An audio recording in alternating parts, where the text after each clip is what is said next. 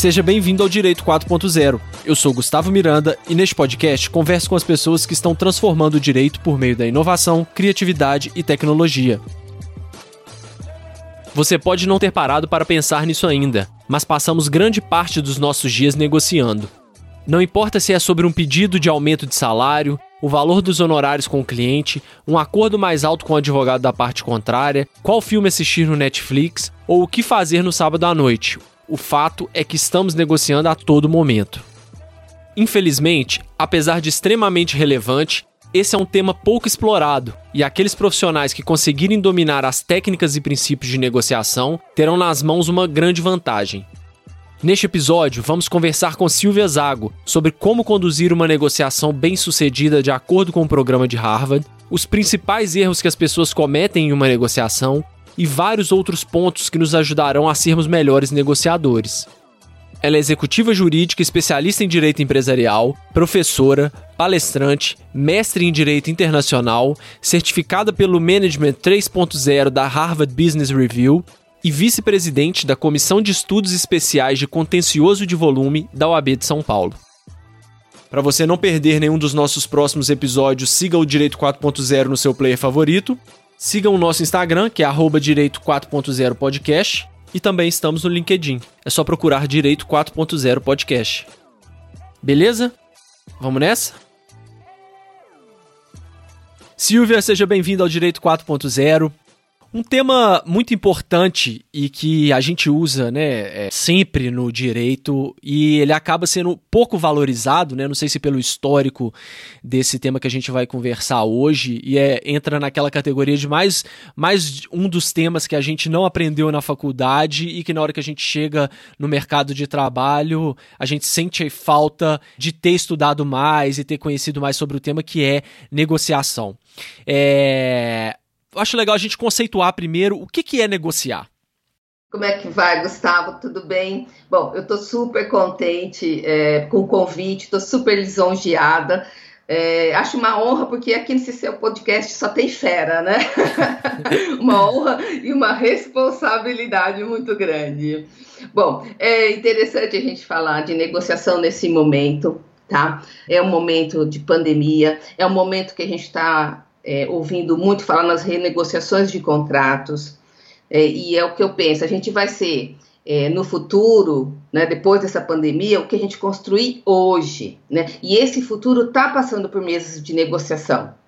Então, é, a primeira coisa, eu acho assim, o contexto é, é bem diferente para a gente falar de negociação agora, a gente poderia simplesmente falar de técnicas, né, técnicas de negociação, mas não, né, é, eu acho que o olhar que a gente tem que ter hoje é diferente. Tá? Se a gente quiser é, construir uma sociedade, uma economia melhor depois desse contexto de pandemia que a gente está passando. Então, acho, em primeiro lugar, é, não é hora de judicialização, é hora de flexibilização. É, em segundo lugar, eu acho que a gente tem que voltar os nossos olhos para os princípios fundamentais da nossa Constituição. Por exemplo, no, no, no artigo 1, que fala é, da, da dignidade humana. Né? No terceiro, que fala de construção de sociedade justa, solidária.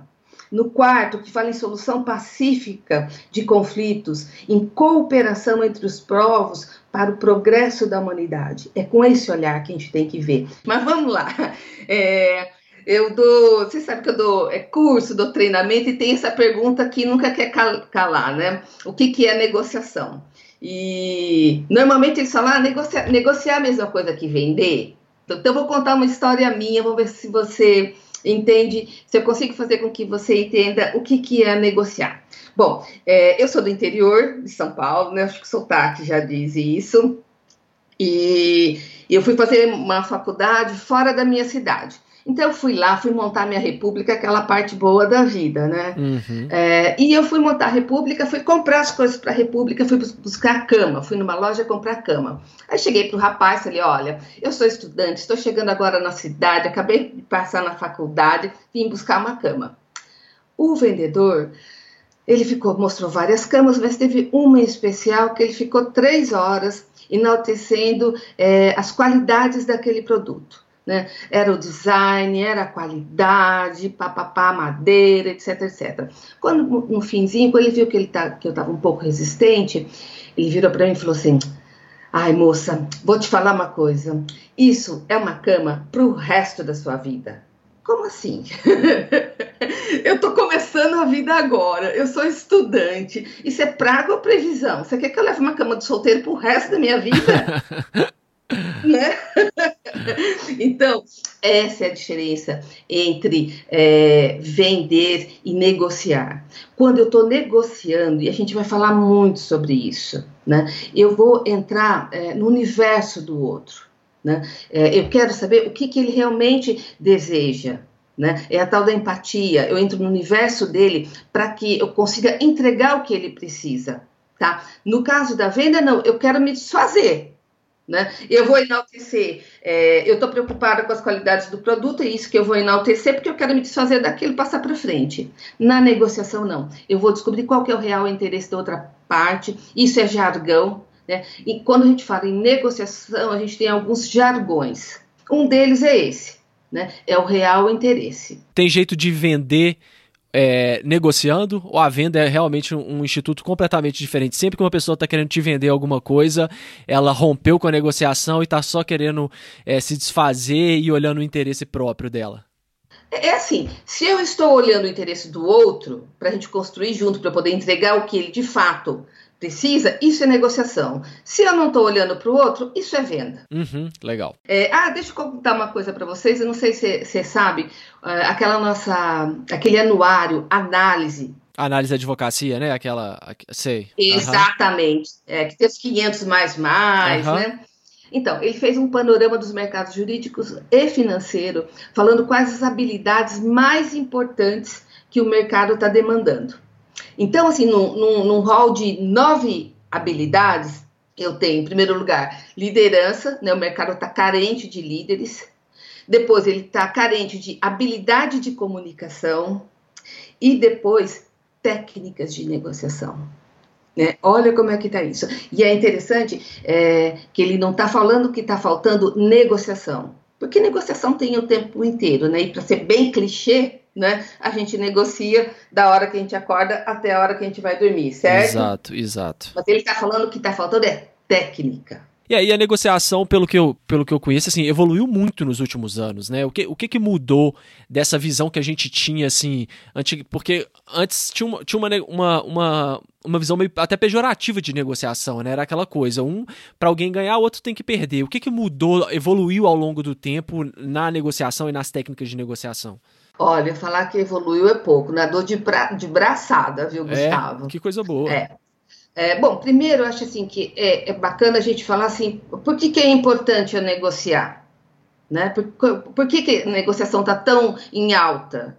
É, em primeiro lugar, a sociedade mudou muito e nós tivemos é, de cara é, o, o enfraquecimento, o esvaziamento do poder por exemplo, aquelas decisões top-down, sabe aquela decisão de cima para baixo? Como é que eles falam mesmo? É, quem pode manda, quem tem juiz obedece? Uhum. Isso não cabe mais.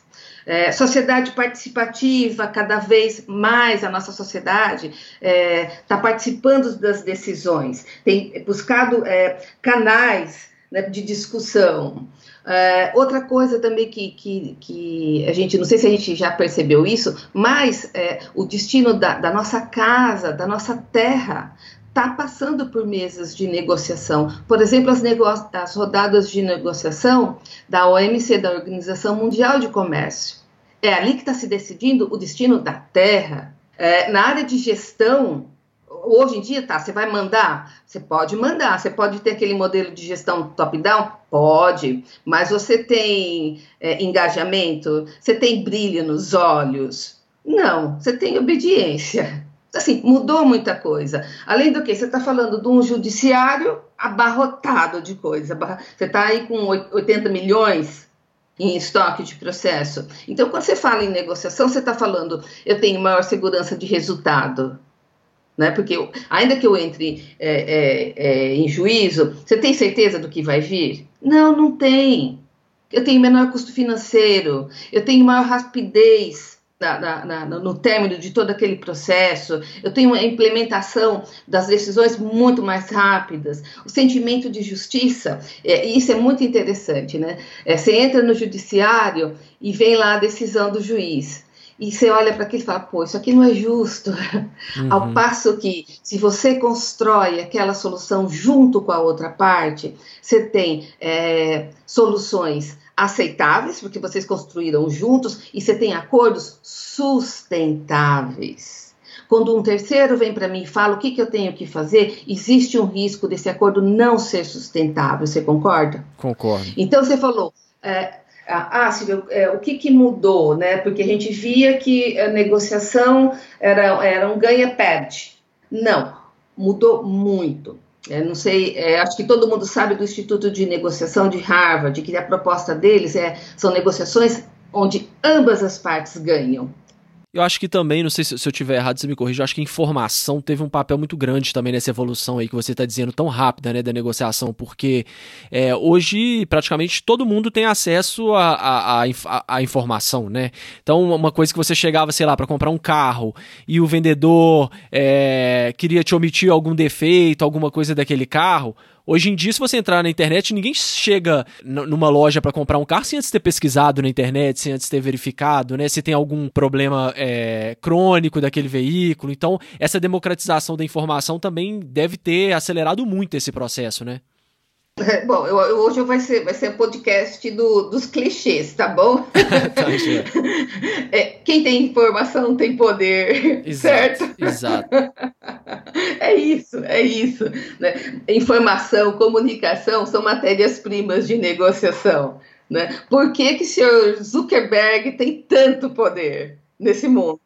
Porque ele tem informação, querida, isso. é isso. Né? Então, sim, você está você tá coberto de razão. Né? Hoje as coisas estão mais transparentes. E quando a gente chegar na hora de falar dos princípios de negociação, tá? a gente vai ver que quanto mais informação eu tiver da outra parte, é, melhores é, soluções eu consigo construir. Você fala, mas onde que eu vou arrumar a informação da outra parte? Poxa vida!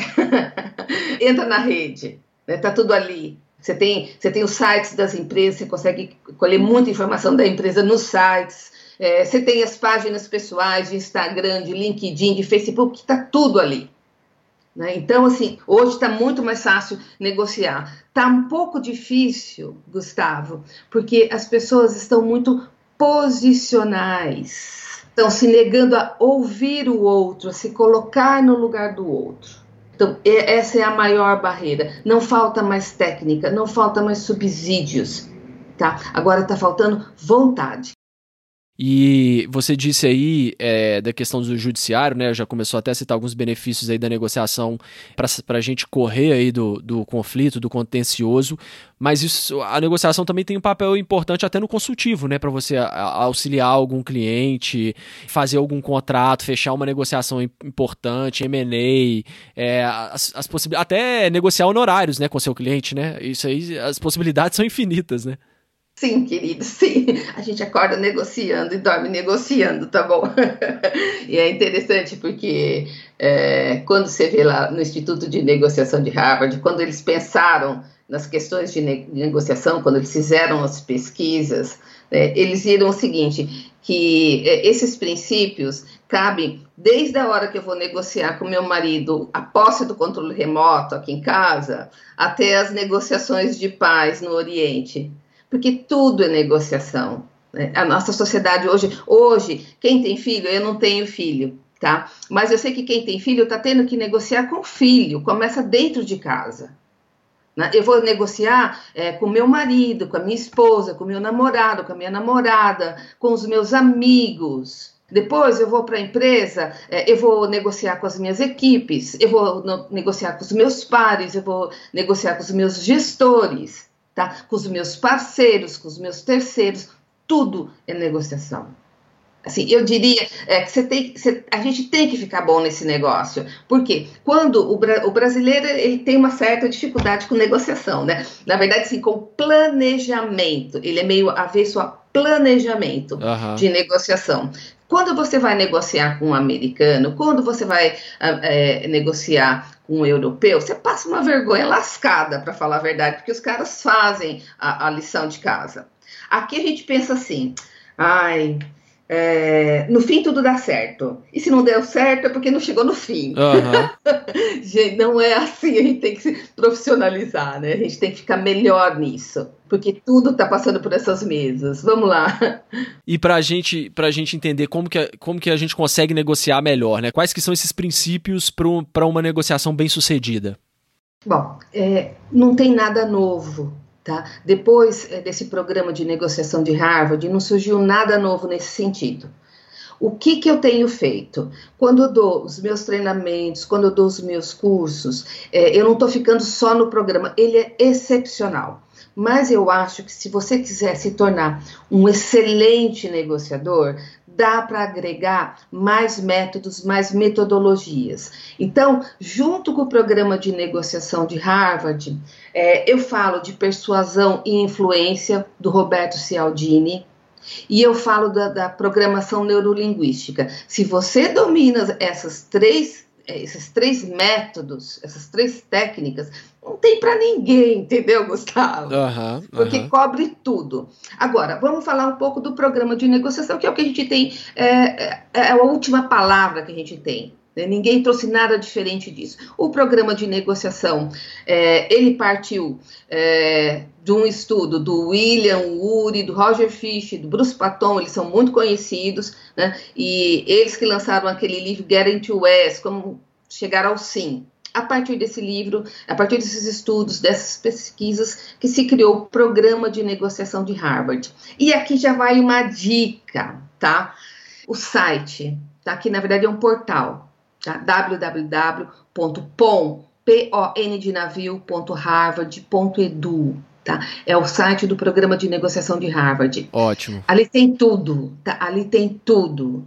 Dá para dá, dá se aprofundar muito no te, nos temas. É tudo em inglês, mas traduz, é, é, traduz automaticamente. Então, dá uma passeada por ali. É muito rico. Legal, boa dica. Então vamos lá, os princípios de negociação. É, comunicação, né, sem negociação não tem comunicação. Só que qual que é o problema da negociação, é, da comunicação na negociação? A gente está sem disposição para ouvir, né, Gustavo? Uhum. Eu estou com dificuldade de ouvir o outro, eu adoro ouvir a minha voz. E quando. Lembra a historinha da cama uhum. que eu fui comprar? O uhum. que, que o cara não ouviu? Né? O cara não ouviu duas mensagens fundamentais que eu passei para ele. Primeiro, eu sou estudante, estou de passagem, eu não preciso de uma cama para o resto da vida certo? Eu, quem é de uma cidade de, de, estudantes sabe, os estudantes vêm, fazem o curso e vão embora. Então, não preciso de uma cama para o resto da minha vida. Número dois, se eu sou estudante, eu não tenho dinheiro. Uhum. não vai me oferecer uma cama cara, porque eu não vou comprar. Exato. Né? Só que eu não estou querendo ouvir a outra parte né? Eu só falo, só ouço outro. Outra coisa, e isso é bem do, é, é do da, da, nossa, do, o nosso juridiquês, né? O nosso contexto. É, eu tenho muitas diferenças. Eu estou falando de um país de dimensões continentais com muita diferença regional. Eu tenho que falar para o outro me entender. Né? Para que, que eu estou falando? Que para o outro me entenda. Então eu tenho diferenças profissionais, de faixa etária, de geração. Eu vou falar da mesma forma que eu falo com o cara do baby boomer, eu vou falar com o millennium? Não. São, são, são linguagens diferentes. Em comunicação também. Ah, e outra dica. É, isso eu acho muito bacana. Sabe quando é, você participa de uma reunião? Quer dizer, algumas reuniões, negocia, negocia, negocia, negocia. No fim, o advogado vai lá e faz a minuta do contrato, entrega para outra parte. Né? A outra parte fala, fala assim: ah, mas não foi isso que a gente combinou. Acontece muito. É. Você fala, como não? Foi isso sim. Não, você não me entendeu direito. Tem uma dica para a gente ir, como eu diria, aparando essas arestas né, tirando esses ruídos da comunicação. Chama loopback. Não sei se você já ouviu falar. Não. Então, o que, que você vai fazer? Você está lá na mesa de negociação, foi falada uma coisa importante, né, que aqui dali não pode ter, ter ruído. Você vai falar, é, de, deixa eu ver se eu entendi direito. Você está falando que isso é assim, assim, assim, assado? Tá, todo mundo ouviu e a pessoa confirmou. É, é assim mesmo. É assim que você tira ruído. Ótimo. Você fala, olha, deixa eu ver se eu entendi direito. Você pode repetir para mim? Então você vai entregar esse produto daqui três meses.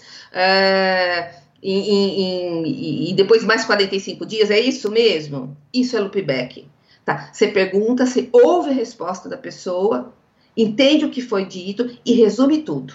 Legal. Outra coisa, outra dica também, né? É, e ainda dentro de comunicação, que é o framing. Como que eu vou dourar minha pílula? Como que eu vou vender meu peixe? Existem várias formas de você dizer a mesma coisa, você concorda? Concordo. Então, isso é na fase do planejamento que eu vou falar, que eu vou, que eu vou montar essa minha fala. Né? Como que eu vou vender o meu projeto, o meu negócio, a minha ideia? O que, que ele gostaria de ouvir? O que, como que eu vou falar para o olho dele brilhar? Tá? Esse é o frame, é a moldura que eu vou dar é, para a minha proposta. É, outro princípio também é relacionamento. E aí, em relacionamento, a gente tem não só no, no, no, no Instituto de Negociação de Harvard, mas também é, influência e persuasão, nas técnicas de influência e persuasão dão uma ênfase muito grande para o relacionamento. Gente, é, eu adoro fazer negócios, fazer negociações é, com quem eu gosto. Né? Eu acho que não sou só eu. E em relacionamento tem também um mantra da, do William Ury, lá do Instituto de Negociação, que fala o seguinte: Be hard on the problem e soft on the people. O que quer dizer o seguinte, né? No nosso português querido é pega pesado com o problema e pega leve com as pessoas. Uhum. Não adianta, a negociação não é, não é uma guerra, não é uma competição. Né? Se você atacar a pessoa, esquece, se atacou de um lado, a negociação sai pelo outro. E em relacionamento, é, você tem uma, uma, uma série de, de características que podem fazer um relacionamento bom ou ruim para poder evoluir uma negociação. Por exemplo, atração física. Você tem dúvida que gente bonita vende mais? Com certeza. Aí, aí entra a minha dica. Se você não é bonito, seja pelo menos simpático, entendeu? o importante é criar a conexão, né? Exatamente. Sabendo seus defeitos, suas qualidades, tem que usar isso a, a nosso favor, né? Com certeza. Exatamente, querido. É, outra coisa, é, como é que você cria um elo com a pessoa? Você vai negociar. Você começou antes. É, o contato com ela por e-mail, depois por telefone, para depois você ir, sentar com ela numa mesa de negociação. Normalmente não é assim. Tem um caminho todo até você sentar no face to face. Né? Então, você começa a construir ali o seu relacionamento, lá no começo. Então, você começa a perguntar para a pessoa, é, buscar pontos em comum, é, onde você pode encontrar algumas coisas. Você olha a página do Facebook da pessoa, o Instagram da pessoa, você vê que ela tem cachorrinho né? Então você pode puxar assunto, você começa a criar pontos em comum. Isso aí você, você pode usar até naquela, na, naquela fase inicial, que é aquela, aquela fase de quebrar o gelo, trazer algum assunto que não tenha nada a ver, né? É isso, você vai quebrando o gelo e vai começando a construir um relacionamento. Eu negocio melhor com quem eu gosto, isso é certo, com quem eu confio. Né? Então eu não vou acusar pessoas, eu vou focar no problema. Eu ataco o problema, não ataco pessoas. E como que eu faço? Desculpa te interromper. Como que eu faço para deixar isso claro numa, vamos supor, numa mesa de negociação que eu tô ali atacando o problema e não a pessoa? Porque as pessoas, é, eu acho que tem tem essa tendência de levar tudo muito pro pessoal, né? Como que eu deixo claro numa negociação que, olha, eu, tô, eu estou dissecando, eu estou trazendo os pontos negativos deste problema você é uma coisa diferente do que está sendo debatido aqui na mesa? Bom, em primeiro lugar, Gustavo, você falou que você não ia fazer pergunta difícil de responder, certo? eu tava negociando. É muito de cada um. Eu tava negociando. Primeiro, é muito de cada um, tá? E existe uma coisa, é, e aí é, é minha, é minha, tá? Eu gosto de gente, Gustavo. Eu gosto muito de gente. Uhum. Então, assim, eu respeito gente. Né? Se eu gosto, eu respeito. Então, eu acho que isso faz com que você. É, e, e, a gente tem que ser de verdade também. Qualquer coisa fora disso, tá na cara que você tá só mascarando, você tá atacando na verdade a pessoa e não o problema. As pessoas sabem quando você é de verdade e quando você é de mentira. As pessoas conseguem perceber é, qual a sua, a, a sua intenção com aquilo. A gente não consegue disfarçar por todo o tempo. Algum tempo sim, todo tempo não. Aham. Uhum. Tá? Então, eu acho, cada vez mais, a gente está querendo gente de verdade, a gente está querendo gente que gosta de gente, gente que respeita a gente. É verdade. Tá? É, é, assim que eu vejo, é assim que eu vejo que a gente, se tem alguma chance nessa vida, é esse caminho, tá? Agora, tem é, a pílula dourada do relacionamento. Eu falo em pílula dourada, mas eu diria que é um fio de prata que está passando é, por vários métodos e metodologias. Eu encontro ele e aí eu, eu vejo onde que estão tangenciando alguns, algumas metodologias nas negociações de Harvard, no design thinking de Stanford, uh, no legal design, no law without walls, que é empatia. Em relacionamento, eu tenho que me colocar no lugar do outro tá? Se eu quiser entender as dores do outro, olha o clichê aí de novo, Gustavo. Uhum. Eu vou entender a dor do outro para junto com ele buscar esse remédio e entregar. Então, assim, empatia é uma coisa simples, muito interessante, que é, há um tempo atrás eu estava dando um treinamento, e eu, nos treinamentos, ao vivo, que hoje a gente não pode mais, né, pelo menos por enquanto, é, eu dou muitas dinâmicas. E uma delas é sobre empatia, só que eles não ficam sabendo. É só no fim. Terminou tudo, eu pergunto para vocês, sabe o que, que vocês fizeram? Cada um dando uma resposta de, diferente. Ele falou, então, isso aqui é empatia. Empatia na prática. E teve um dos alunos, ele foi de uma honestidade constrangedora. Ah. ele falou, não gostei. Não gostei, não me senti bem, me senti absolutamente desconfortável. Por quê? Porque Empatia na fala, empatia no PowerPoint é lindo, Gustavo. exato. Tá? Mas vai pôr na pele, tá? É, vai se colocar no lugar do outro, vai tentar entender como ele é, como ele está pensando, se coloca no lugar dele e busca argumentos a favor daquilo que você é contra. Por que, que ele é a favor daquilo? Esse é um exercício muito legal. É, é, é, é muito duro, é muito duro. Por isso que está virando fio de prata.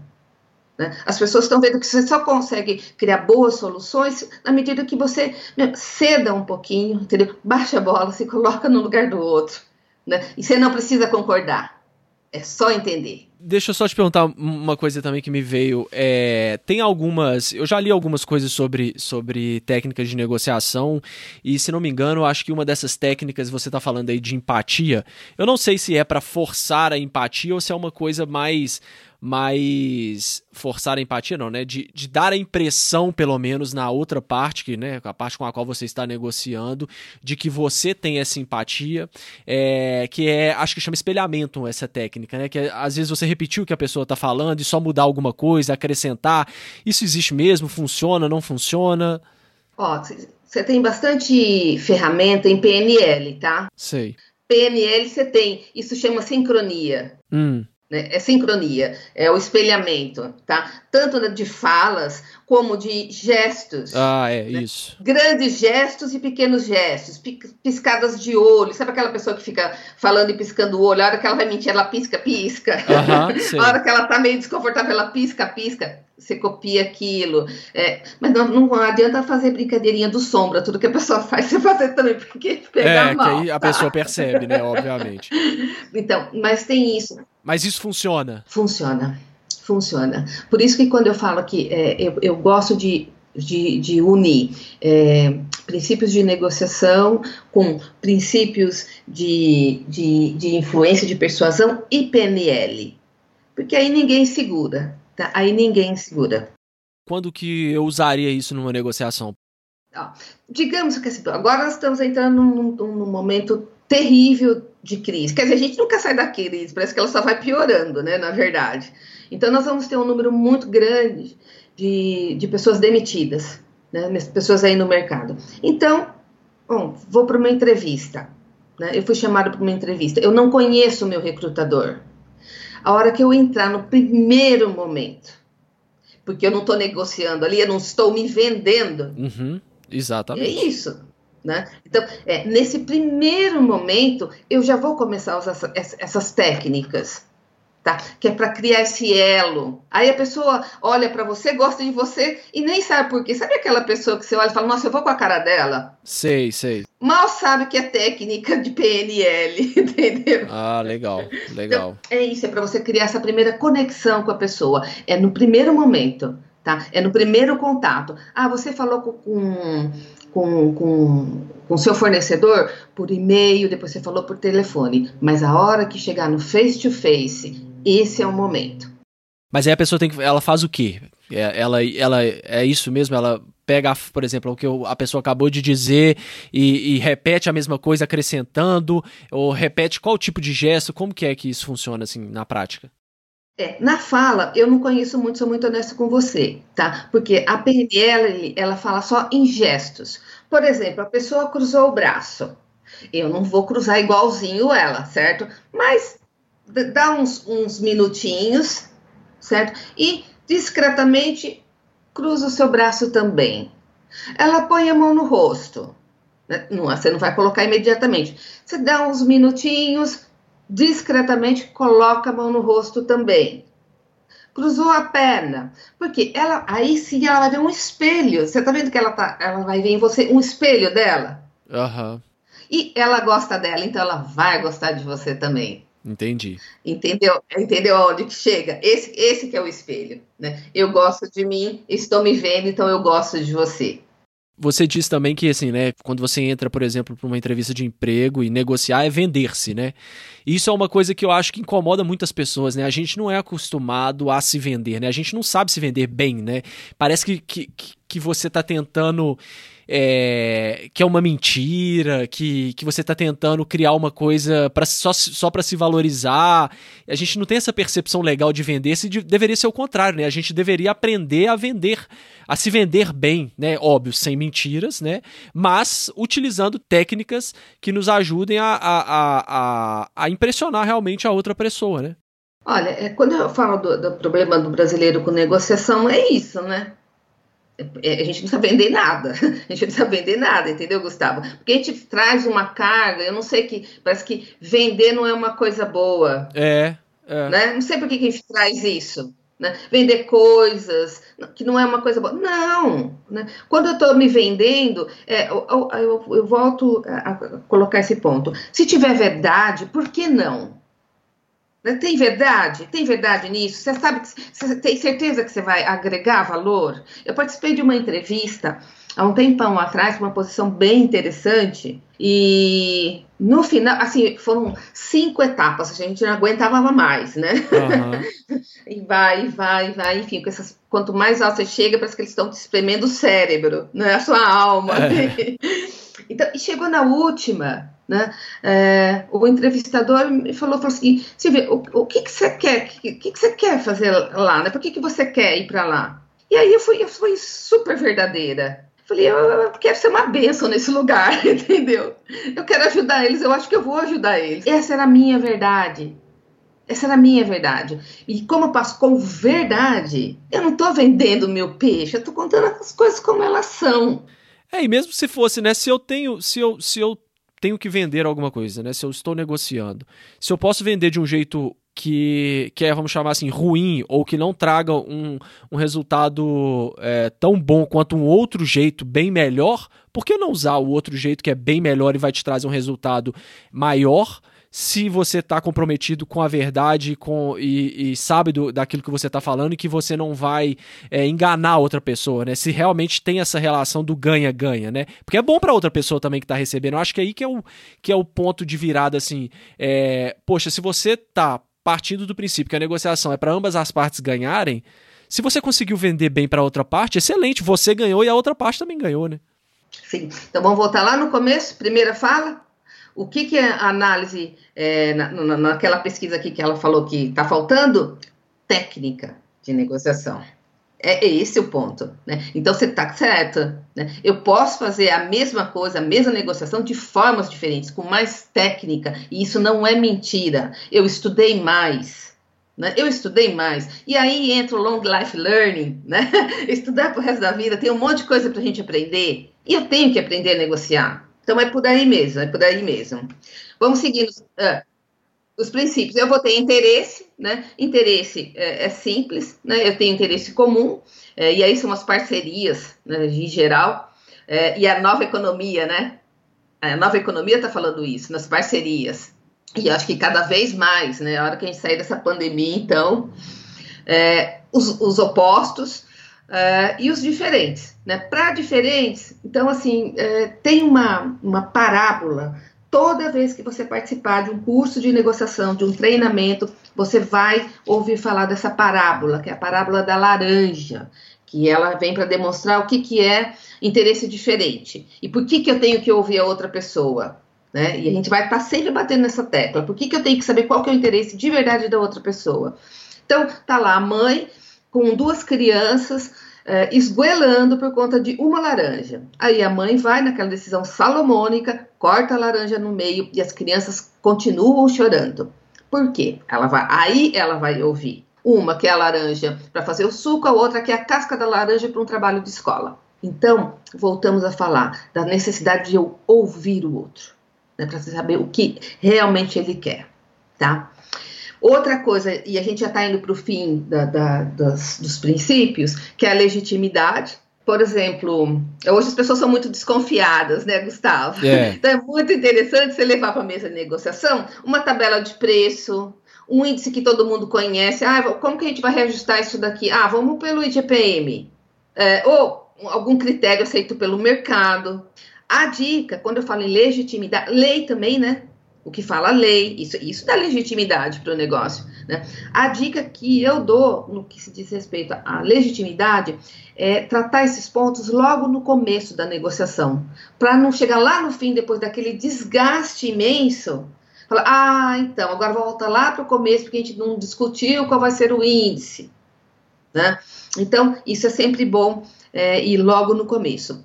Aí a gente entra agora. É, eu não sei se você conhece aquela expressão núcleo duro. Uhum. Eu diria que para princípios de negociação de Harvard existe dois núcleos duros, que é aquela parte mais pesada, mais importante que eu acho dos princípios. Tá? E que a gente não está acostumado, principalmente nós brasileiros, por conta de uma cultura, a gente não está acostumado a, a, a, fazer. Primeiro, é, e é um dos princípios, né, que é a tal das possibilidades, das opções, das OPA, né, Zone of Possible Agreement, né, zona de possíveis acordos. O que, que é isso? Quando eu vou para a negociação, eu tenho que saber eu, até onde eu posso chegar. Você concorda? Para eu não dar tiro no pé. Sim. Porque sim. Eu, vou, é, eu vou negociar com uma pessoa absolutamente hábil em negociação. Se não tiver muito claro para mim aonde eu posso chegar, eu posso assumir um compromisso que eu não vou conseguir honrar.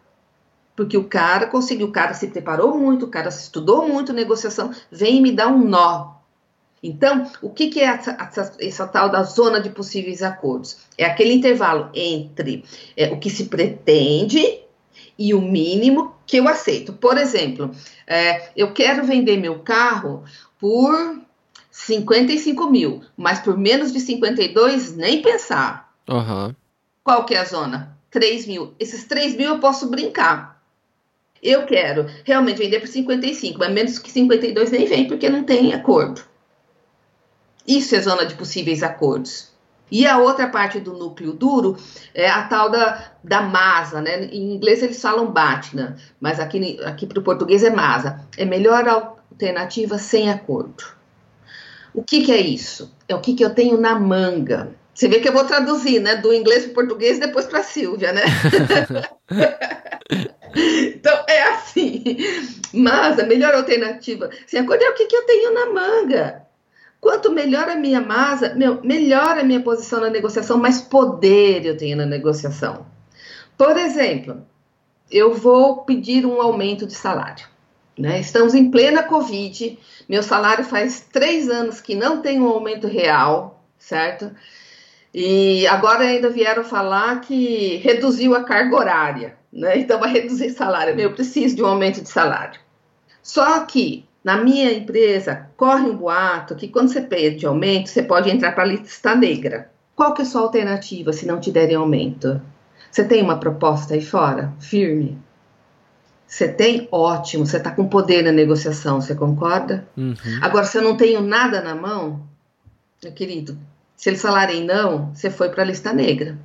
Eu ia, o que eu estava pensando era até pior, que, que, que eu acho que isso acontece, eu já vi acontecer algumas vezes, não necessariamente com, com esse exemplo, exemplo concreto que você deu, mas assim, essa pessoa que às vezes chega lá sem se planejar para pedir um aumento, por exemplo, não se planejou bem, não se preparou bem, chegou lá para negociar com o chefe dela de repente ela vê ela tá demitida, porque a negociação foi para um, um lado tão ruim, é, o cara negou, ela bateu o pé que queria o aumento, ela não tinha essas alternativas, né? Ela não tinha essa carta na manga, ela não pensou qual que seria o limite, como que ela poderia recuar às vezes aí se ela, se ela tivesse pensado que se a situação é, não, não saísse do jeito que ela queria, o que, que ela poderia fazer, na hora que vai ver ela tá demitida.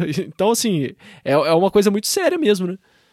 É muito séria. Por quê? Porque a gente vai esbarrar naquele problema nosso da falta de planejamento. É uma pena que a gente não tenha uns cinco podcasts para a gente ir falando. É, que dá uma vontade de entregar, né? Entregar para as pessoas. Eu gosto tanto de ver nosso povo indo para frente, sabe? Uhum. É, mas é isso, é a falta de planejamento. Eu não posso ir para uma negociação sem planejar. E tem várias ferramentas para a gente poder estar tá fazendo um bom planejamento. Tá? Uma outra, quer ver, assim, tem 500 exemplos. É, isso acontece na, no nosso dia a dia aí, para quem trabalha com, com contencioso, é, vários péssimos acordos são realizados por causa disso, né? Falta de planejamento, falta de, de entender qual que seria o limite, tudo isso que você acabou de dizer, né? Isso aí a gente, a gente sente na pele, por isso que eu acho que é uma, é uma competência tão importante para o profissional do direito, porque a gente lida com isso é, diariamente, como você já disse mais de uma vez, mas acho que a gente mais do que o normal, né? A gente a todo momento está negociando alguma coisa, está negociando com o juiz, está negociando com outra parte, está negociando com seu cliente ao tempo inteiro. Então você tem que saber isso para ser um, um profissional diferenciado.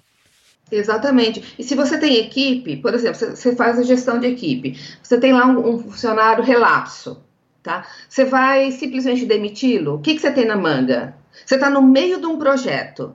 Só ele detém o conhecimento daquela parte do projeto. Você vai demiti-lo? Ou você tem alguém bacana na manga que você pode trazer do mercado? Tudo isso, tudo isso é planejamento. Você não pode simplesmente porque o funcionário faltou, não deu a menor satisfação, ir lá e chutar o balde. Falta de planejamento, falta de inteligência emocional também.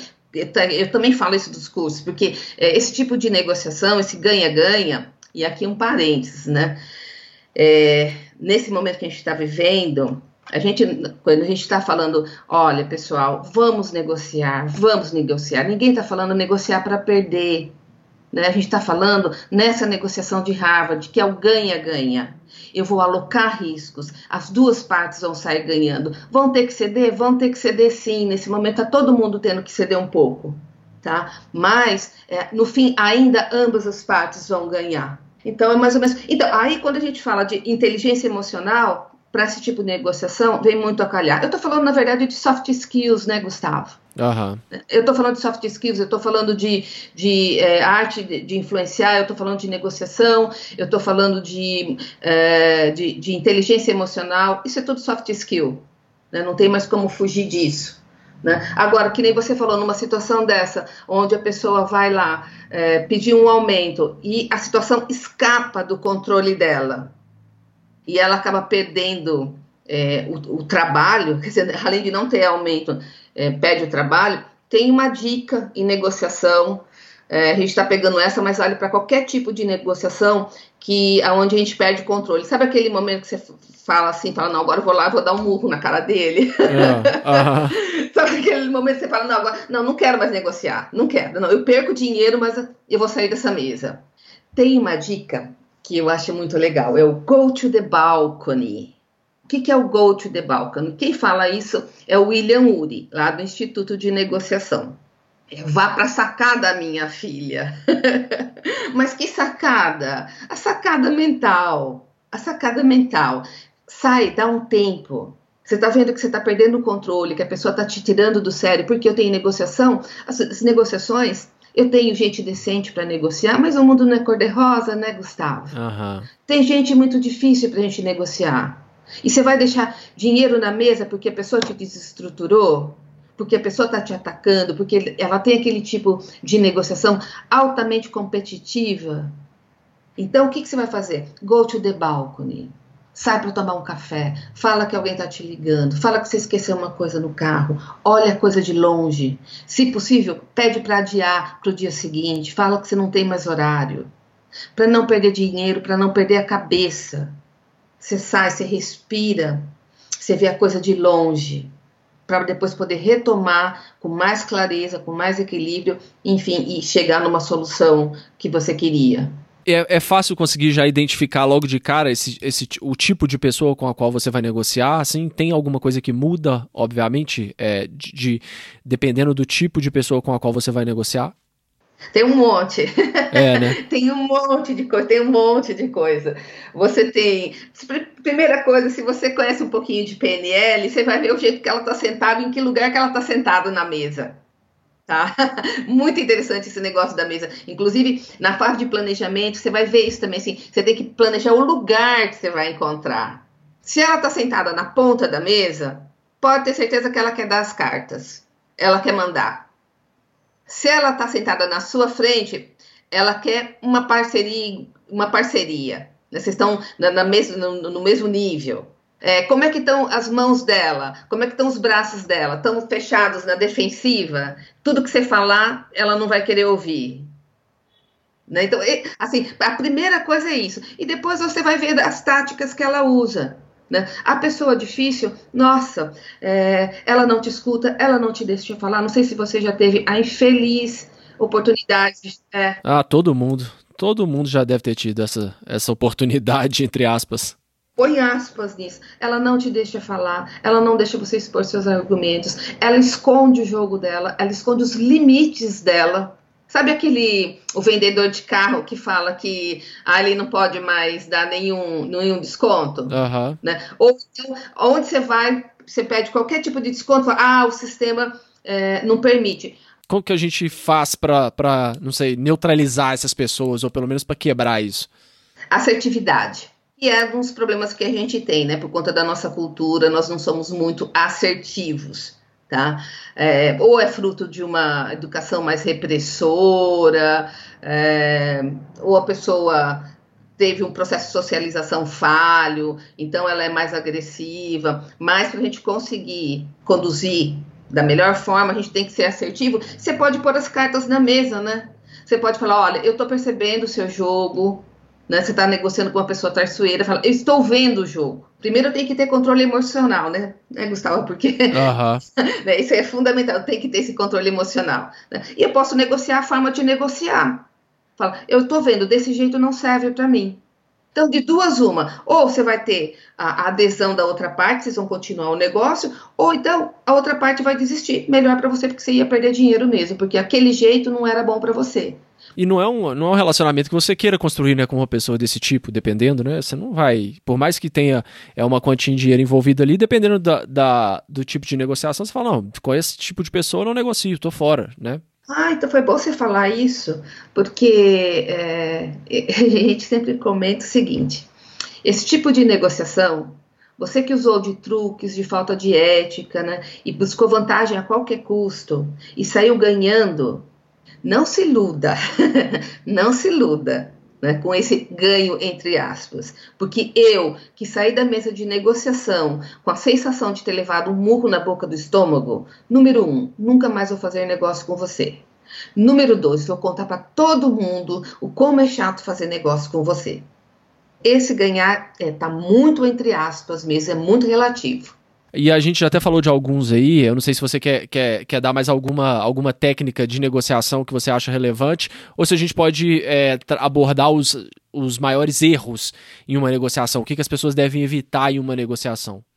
Bom, eu queria, queria falar um pouquinho sobre os princípios lá de Sinaldini, de persuasão e influência, que eu acho que são muito válidos para a negociação. Né? Então, ele fala, na reciprocidade é um dos princípios dele, que a gente vê isso em tudo quanto é lugar. É, por exemplo, um exemplo clássico, não sei se você sabe, quando você, já tem pesquisa para isso, tá? Isso é tudo fruto de pesquisa, mas quando você é, dá uma gorjeta melhor É, quando o garçom te dá uma, a última dose de graça, um, um, uma sobremesa de graça, as gorjetas aumentam. Né? Então, é o princípio da reciprocidade. Eu faço para o outro aquilo que ele quer, aquilo que eu quero que ele faça para mim. Tá? Então, se eu quero que você falou essa, essa negociação difícil, você pode tentar sendo honesto com a pessoa, porque você não vai descer no nível dela, né? E ver se você consegue conquistá-la, né? Sensibilizá-la. Tá? E é interessante, se, quando eu estava estudando esse, esse, princípio de reciprocidade, eu lembrei de uma coisa, né, que sempre eu ouvi falar, é, não faça para os outros aquilo que você não quer para você, não é assim que a gente ouve? É. Então, menina, mas você sabe que é, a Bíblia fala completamente diferente. É faça para os outros aquilo que você quer que faça para você. O que, que é isso? É reciprocidade. É o princípio da reciprocidade do Cialdini aqui. Outra coisa também que ele fala bastante é coerência. Né? As pessoas estão querendo cada vez mais a coerência. Aquilo que eu falo é aquilo que eu faço. Tá? É, autoridade também. Você é autoridade em alguma coisa? Você tem conhecimento? Autoridade vende muito. Se você é um especialista é, na, na área tributária, né, você consegue vender muito melhor o seu projeto, né, o seu negócio, a sua ideia. Né, por que, que para vender é, produtos esportivos né? Por que, que a Adidas, por exemplo, usa o Neymar, enfim, esses atletas todos? porque em tese eles têm autoridade sobre aquele assunto, uhum. tá? É, e uma coisa que eu acho muito interessante que a gente está vendo bastante também é a tal da prova social, né? É, você foi fazer uma audiência no interior, numa cidade pequena, você saiu na hora do almoço, você foi lá para a pra praça da cidade, tem três restaurantes, dois vazios, um com uma fila até a esquina, onde você vai? Com certeza para o cheio, né? é, e aí a gente está falando também dos likes por, por que, que o Instagram cortou os likes? Por que, que eu dou tanto valor para os likes? Se todo mundo está gostando disso, sinal que isso é bom. Mas, bom, você falou para a gente falar um pouquinho é, do que, que a gente tem que evitar, né? Isso. O que, que é, alguns erros que a gente tem na negociação. Primeiro de tudo, primeiro de tudo, ir para negociação sem planejamento. Tá? É, queria que uma, uma negociação bem planejada e a gente tem roteiros. Se alguém quiser, e já no final eu vou, eu vou passar aqui o meu o meu e-mail, eu tenho um roteiro de planejamento com 30 e poucas perguntas que você vai fazer antes de ir para uma mesa de negociação. Ah, ótimo, tá? excelente. Manda um e-mail para mim, eu mando assim, com gosto, né? Com gosto. É porque a gente está querendo ter boas soluções, ter uma boa sociedade, né? Então, assim, é, planejar, tá? Planejar, gasta esse tempo, não é um, você não está gastando tempo, desculpa até me equivoquei, você está investindo tempo. Eu diria que 80% de chance de uma boa negociação está no planejamento. Outra coisa, não concorda com alguma coisa que você não entendeu. Você não entendeu alguma coisa na negociação, fala porque a gente não fica com medo de ficar, sair mal na foto, né? Aham, é. ah, não, ele vai achar que eu não sou boa nisso. Não, gente, isso é assertividade. Pode falar. Não deixa passar nada. Se você vai negociar com um americano, você vai você quase que se sente intimidado. E eles não estão sendo agressivos nem nada, estão sendo só assertivos. E por fim, só uma dicasinha, gente. Você passou três meses negociando a venda de uma planta fabril, tá? Um, um, uma negociação dura, estressante, conseguiu bater o martelo, assinaram. Então, acompanha o cumprimento do acordo que foi firmado, porque a melhor negociação é, é, aquela que foi cumprida, não é aquela que foi feita, certo? Exato, é. Né, não, é, é, não adianta ser maravilhosa, toda a negociação foi muito boa e depois não foi feito. Ah, e a última dica, e derradeira, põe por escrito. Não perde o timing.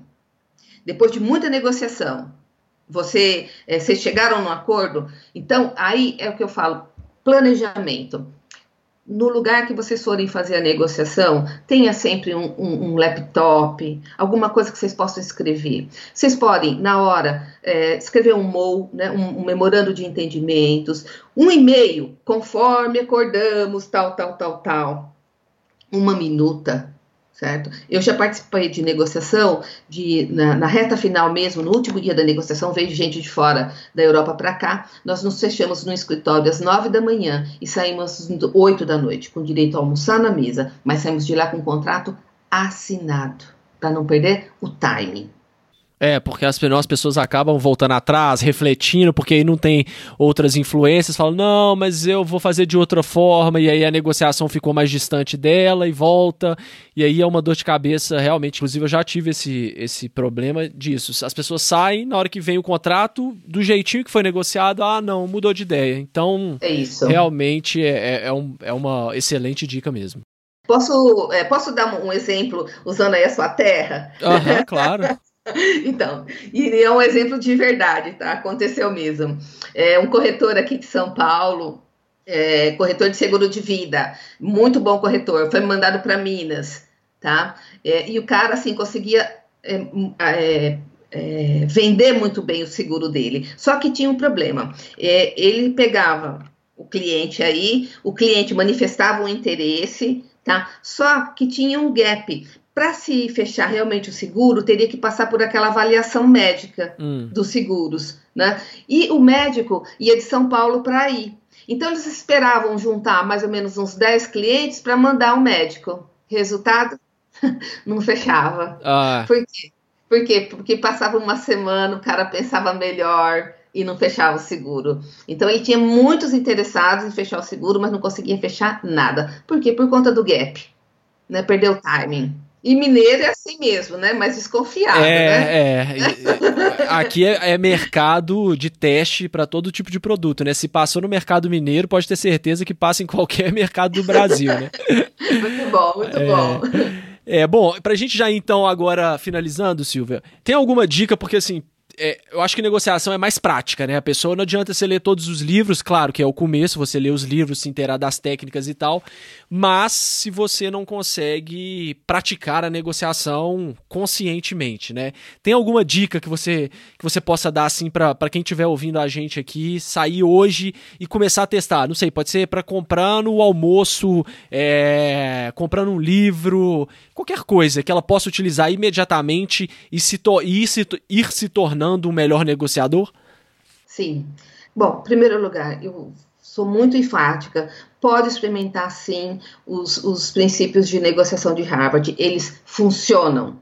O negócio funciona mesmo, tá? Então pega qualquer um deles. Por exemplo, lá da da, da, da, do relacionamento, empatia, me colocar no lugar do outro, eu acho que essa é a melhor dica para se começar. Começa a testar isso. Como é que você se sente tentando entender realmente o que o outro quer? Como é que você se, você se sente confortável com isso? Isso, gente. Por que, que eu estou dando a dica da empatia? Porque, como eu disse para vocês, é um fio de prata que está passando em todas as metodologias.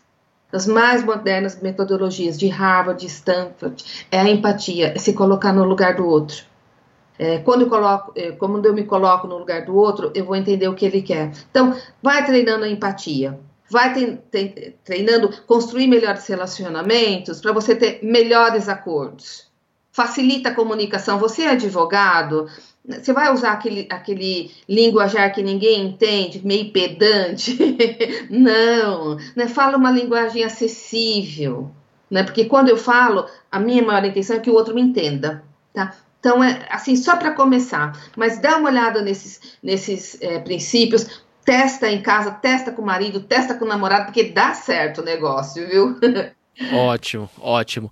Eu vou até. Eu vi um, há, há, um tempo atrás, eu vi um exercício muito interessante que eu vou compartilhar aqui também, que, que eu acho que é legal, é, mas aí tá mais ligado a, a se colocar fora da nossa zona de conforto, né? E tem a ver também com negociação, que é chegar numa dessas lojas que a gente sabe que não tem, né? Você disse, Silvia, que o, que o sistema é que manda, que não tem como dar desconto. Chega no Starbucks, por exemplo, que você sabe que você não vai conseguir desconto ali em nenhum lugar, e mesmo assim, peça o desconto. Eu queria 10% de desconto, por exemplo. Aí, não, a gente não dá desconto. Não, mas eu queria. Tenta, tenta insistir. Usa, usa algum argumento ali para você conseguir um desconto só pelo fato de, de você se colocar numa zona é, de desconforto ali. E às vezes os resultados são até surpreendentes. Tem, tem gente que até nessas lojas que a gente vê que, que, que é impossível conseguir qualquer concessão, as pessoas conseguem com uma boa argumentação e levando aquilo ali de uma forma mais leve. Eu acho que é, que é legal a gente também se acostumar um pouco a ficar desconfortável, né? Porque numa negociação você vai ficar desconfortável várias vezes, né? Sim, e é interessante, você quer, você quer ver um, um outro exemplo? É, você não tem dinheiro envolvido, nem nada, não tem produto envolvido, tá? Mas quando você faz um bom relacionamento, você constrói um bom relacionamento com a moça do cartório as coisas não são diferentes. Às vezes é o contrário, você paga mais caro para ir em algum lugar que você tem um bom relacionamento, porque você sabe que você vai ser bem atendido, que vai ser sim, mais rápido do sim. que. É. é. é. um super pilar de negociação, é relacionamento, né? Eu negocio melhor com quem eu gosto. Isso. Ponto. É, é isso. Ótimo. A última dica, pode dar? Pode. Nunca decidir sobre pressão, pessoal. Nunca, nunca. O pessoal adora pressionar, né? Adora pressionar. Então fica sempre de olho no seu tempo tá? E, e, tem, quem tem tempo tem poder na negociação também, tá? Quanto mais vai chegando no final da linha do tempo, mais pressão vocês vão, vão ceder, vão tomar. Então, não decida sob pressão, para não fazer bobagem, para não dar tiro no pé e não conseguir honrar com a obrigação que vocês assumiram, tá bom? Sempre dá uma olhada. O que, que eu tenho na manga? Como é que tá a minha masa? Meu, se a minha masa for melhor, eu não fecho o negócio, certo? Legal. É isso. É, você disse também, né, é, da, da, do portal de Harvard, é, tem algum outro, tem algum livro, você já falou do Chegando ao Sim, é, tem algum outro material que você queira compartilhar para quem se interessa por negociação? Sim, tem um que eu gosto bastante, o prefácio dele é do William Wood, chama Gestão de Negociação, tá? E é de gente nossa, né? De gente nossa, ele é muito bom. Gestão de negociação, como conseguir o que se quer sem ceder o que não se deve tá? É da editora Saraiva. Uh, tem um outro que eu gosto também, que é um negocião baseado em estratégia, é do José Carlos Martins de Melo, da editora Atlas. Agora, só entrando no portal lá do Instituto de Negociação, vocês têm material assim por uns cinco anos brincando, tá bom? Ótimo, excelente. E para quem quiser então se conectar com você, quais redes sociais que você usa? Bom, LinkedIn, é, Instagram, só procurar por Silvia Zago, e aí vai meu e-mail, assim, pode mandar o um e-mail pedindo é, o roteiro que eu tenho, o roteiro de Harvard, tá, de planejamento de negociação, vou mandar com o maior gosto mesmo. Meu e-mail é chato, é sil, de Silvia, sil, Elias Zago, com Z, Z-A-G-O, arroba gmail.com. Sil Elias Zago, arroba gmail.com. Ótimo, vou colocar tudo na descrição, na descrição aqui do episódio. Posso fazer merchan? Pode. Oba! gente, tem gente que fala que eu não tenho, que eu tenho muita coragem. Eu acho que eu não tenho, é juízo, tá bom? Eu estou com um podcast que não chega nem aos pés, né, do direito 4.0, certo? Isso? Mas ele foi uma inspiração para mim. Ai, que tá? legal. É, da ESA, da Escola Superior de Advocacia, né, da OAB, chama O Além da Lei, onde eu trato é, daquelas coisas que a gente não está aprendendo dos bancos da escola. Excelente, Silvia. Então, mais uma vez, muito obrigado por participar do Direito 4.0.